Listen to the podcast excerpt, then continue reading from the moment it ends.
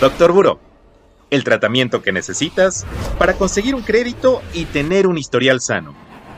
Consulta al Doctor Buró para curar tus finanzas personales.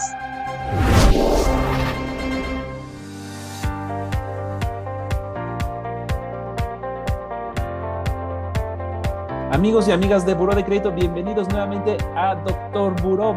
Hoy conmigo, como siempre, Denis Dueñas. Yo soy Wolfgang Erhard, vocero nacional de Buró de Crédito. Denis, ¿cómo estás? Hola, Wolf. Muy bien. ¿Y tú? Estoy muy bien, pero fíjate que hay una duda aquí de alguien que me escribió. Me dice, oye, ¿el crédito es un héroe o un villano? ¿Tú qué opinas? Híjole, qué bonita pregunta. Porque yo lo definiría como, no sé, más bien depende de ti, creo yo. Te voy a contar una experiencia personal. O sea, a lo largo de mi vida, bueno, tengo 36 años, ya he sacado varios créditos. tengo varios créditos en mi haber. Y hay algunos que han sido héroes y hay algunos que han sido villanos. no lo voy a negar. Pero porque en mi caso se han convertido en villanos, porque no he hecho bien mi planeación, porque no he tomado en cuenta mis ingresos, porque he tomado decisiones muy al vapor. Y claro, eso se convierte sí o sí en una olla de presión. Entonces, ¿qué sucede? Que llega un momento en el que el crédito, en vez de ayudarme, me empieza a perjudicar porque ya no puedo pagar las mensualidades, porque me empiezo a atrasar y los intereses moratorios hacen de las suyas.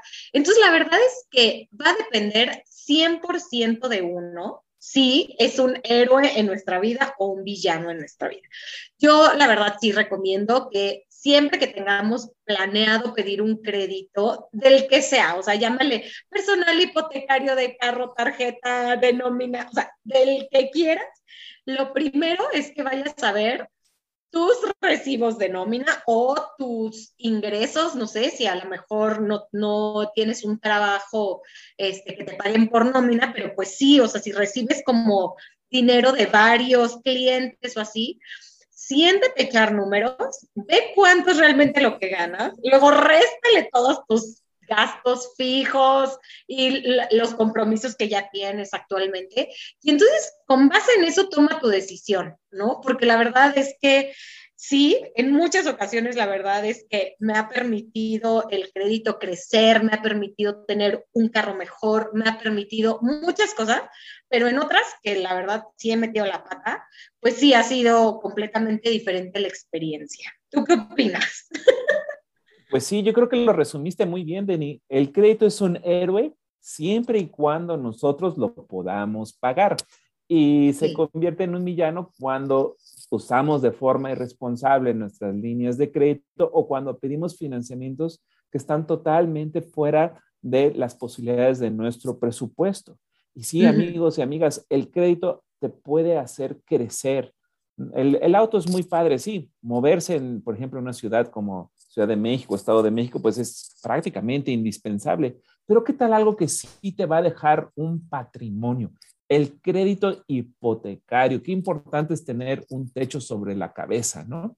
Y si eliges bien dónde comprar, pues está, este crédito se convierte en una inversión porque la propiedad va subiendo de precio conforme pasa el tiempo y la mensualidad en el crédito hipotecario la sacas en pesos en tasa de interés fija, la mensualidad nunca va a subir, se queda igual. Pero, Denny, hay ah, otros créditos que sí pueden variar, como las tarjetas de crédito, ¿no? Tienen una tasa de interés variable y entonces, si hay inflación, como en estos momentos, pues si tú coleccionas deuda ahí, se te puede hacer más grande rápidamente. Por eso, amigos, hay que identificar dos tipos de crédito. Aquellos que contratamos como les decía yo, a tasa de interés fija y en pesos, que sabemos exactamente cuánto tenemos que pagar todos los meses, y aquellos créditos como las tarjetas, donde la mensualidad va a depender de los gastos que hacemos, del monto que aportemos, y si no pagamos ni siquiera el mínimo para no generar intereses, pues también de los intereses que aplican. Entonces es bien importante, como dijo Denis, hay que saber cuánto ganamos, hay que saber cuántos compromisos tenemos y cómo vamos administrando nuestras líneas de crédito para siempre poder pagar. Recuerden, para quedar bien con quien presta y para quedar muy bien en el buró de crédito, por lo menos el mínimo a tiempo es lo que se tiene que pagar. Si ustedes pueden pagar más del mínimo, genial. Si pueden ser totaleros, pues también. Toda acción positiva cuenta para tener un buen reporte de crédito, porque a final de cuentas el crédito lo necesitamos siempre, en algún momento de nuestra vida, ¿verdad, Denis? Ya mencionabas tú que el coche, que la casa, que necesito hacer una compra, o qué tal que me enfermo y necesito del apoyo de la tarjeta para pagar el hospital. Eh, variables hay muchas y el crédito siempre puede ser nuestro aliado.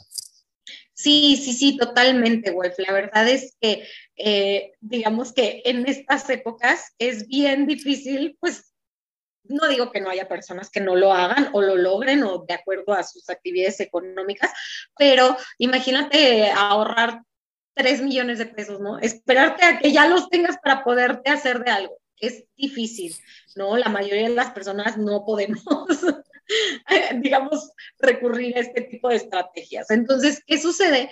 Pues que ah, ah, pedimos un crédito y entonces así ya estamos gozando de nuestro departamento, de nuestra casa y vamos pagándolo con tiempo, ¿no? Y la verdad es que eso pues nos permite tener pues una tranquilidad hasta cierto punto porque dices, bueno, o sea, ya tengo algo mío, es un patrimonio, este, y además, pues tengo mi deuda bajo control, ¿no? Que de eso se trataría, ¿no? O sea, siempre, eh, yo creo que cuando todos pensamos en cambiar de carro, o que bueno, a lo mejor es, puede ser aquello que con más frecuencia cambiamos, ¿no? No de casa, a lo mejor casa compramos una en la vida, ¿no? Pero, o sea, cuando empiezas a pensar en carros, te emocionas y dices, claro, ya me vi ahí, el quemacoco, sea, ¿sabes?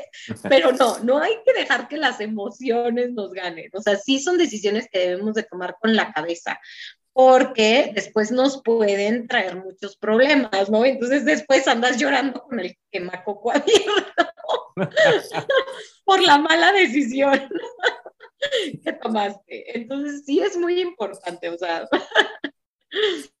Tienes toda la razón, Denis. No solamente hay que comparar lo que vamos a comprar, con el crédito, sino también el crédito como tal, ¿no? Tómense el tiempo de ir a los bancos, a otras instituciones, a conocer lo que hay ahí. Hay más de 8 mil productos crediticios. hay mucha, mucha, mucha oferta por ahí para, para ti realmente. Yo creo que también es muy importante que si ahorita te estás preocupando porque las cosas se encarecen por la inflación, puedes adelantar compras con tu tarjeta de crédito. Imagínate si encuentras la posibilidad de comprar a meses sin intereses, eso sería buenísimo. Compras ahorita a precios de ahorita y no más tarde cuando el, artículo va a estar más caro. Nada más que sí hay que recordar que pues estás comprometiéndote a pagar tu tarjeta de crédito, pues las compras que haces más las compras a mes sin intereses. Y si no pagas bien la tarjeta de crédito, pierdes la promoción de mes sin intereses y entonces sí se generan los intereses y ya no te salió tan bien la compra. Entonces, mucho ojo con eso. Doctor Buró, el podcast de Buró de Crédito. Síguenos en nuestras redes sociales. Facebook, Buró de Crédito México. Twitter, arroba Buró de Crédito. Instagram, Buró de Crédito MX.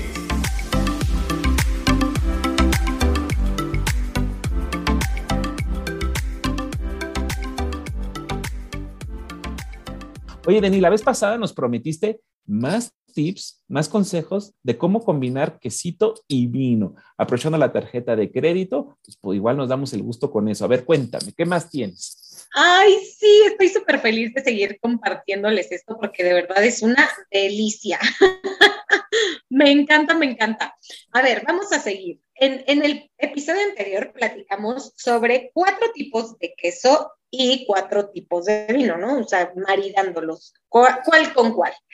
Entonces ahora vamos a retomar esto con cuatro opciones más. Voy a empezar con el queso Gouda, que a quién no le gusta, la verdad es que me parece un queso de lo más universal. Delicioso, en todas estas mesas de, de carnes frías siempre está presente.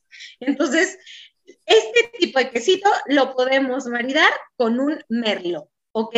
Una, un vino de uva merlo es un vino muy frutal, es un vino muy expresivo, entonces va a acompañar perfectamente a este tipo de queso que es suave pero tiene su carácter, o sea, como que como que no se deja, o sea, ahí le va a hacer competencia al vinito y van a quedar deliciosos. Después, el segundo eh, maridaje de hoy es el queso cheddar, ¿ok? El queso cheddar también suele ser un queso más potente, al menos que el Gouda, que el manchego, ¿no? Entonces necesitamos meterle potencia. ¿Qué va a suceder? Este queso va a ir muy bien con un Cabernet Sauvignon, ¿ok? Acuérdense que el Cabernet es de las uvas más potentes que hay, o sea, es más tánica, eh, tiene buen nivel de acidez, de astringencia. Entonces, con el queso cheddar va a ser una mancuerna específica perfecta. Ahora, el siguiente es el queso Roquefort. Yo sé que este puede ser difícil. La verdad es que yo que amo todos los quesos, este me cuesta trabajo. Sí lo tengo que poner en un pancito o algo así para que se le baje la intensidad, porque si no, sí me hace hacer muchas muecas.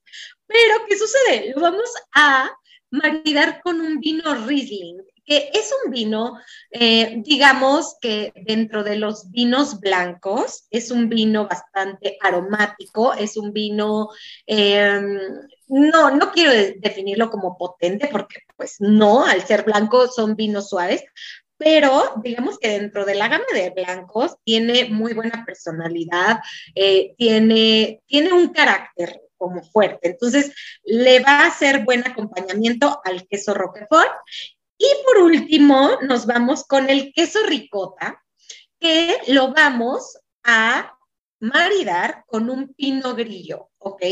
El queso ricota, aquí en México lo conocemos como requesón. Yo me quedé con cara de Juan cuando me enteré de eso. Pero, o sea, para que no se nos apantallen, queso ricota o requesón es lo mismo. Y acompáñenlo con un pino grillo, que ambos son muy suaves y entonces estoy segura que les va a encantar. Wow, yo no sabía eso del queso, mira, todos los días aprende algo nuevo en este podcast, así que no se pierdan el próximo. Gracias por acompañarnos, Denis, te mando un abrazo y ustedes también, donde nos estén escuchando. Bye. Muchas gracias, Wolf. Hasta luego. Doctor Buró, el podcast de Buró de Crédito. Consulta al Dr. Buró para curar tus finanzas personales.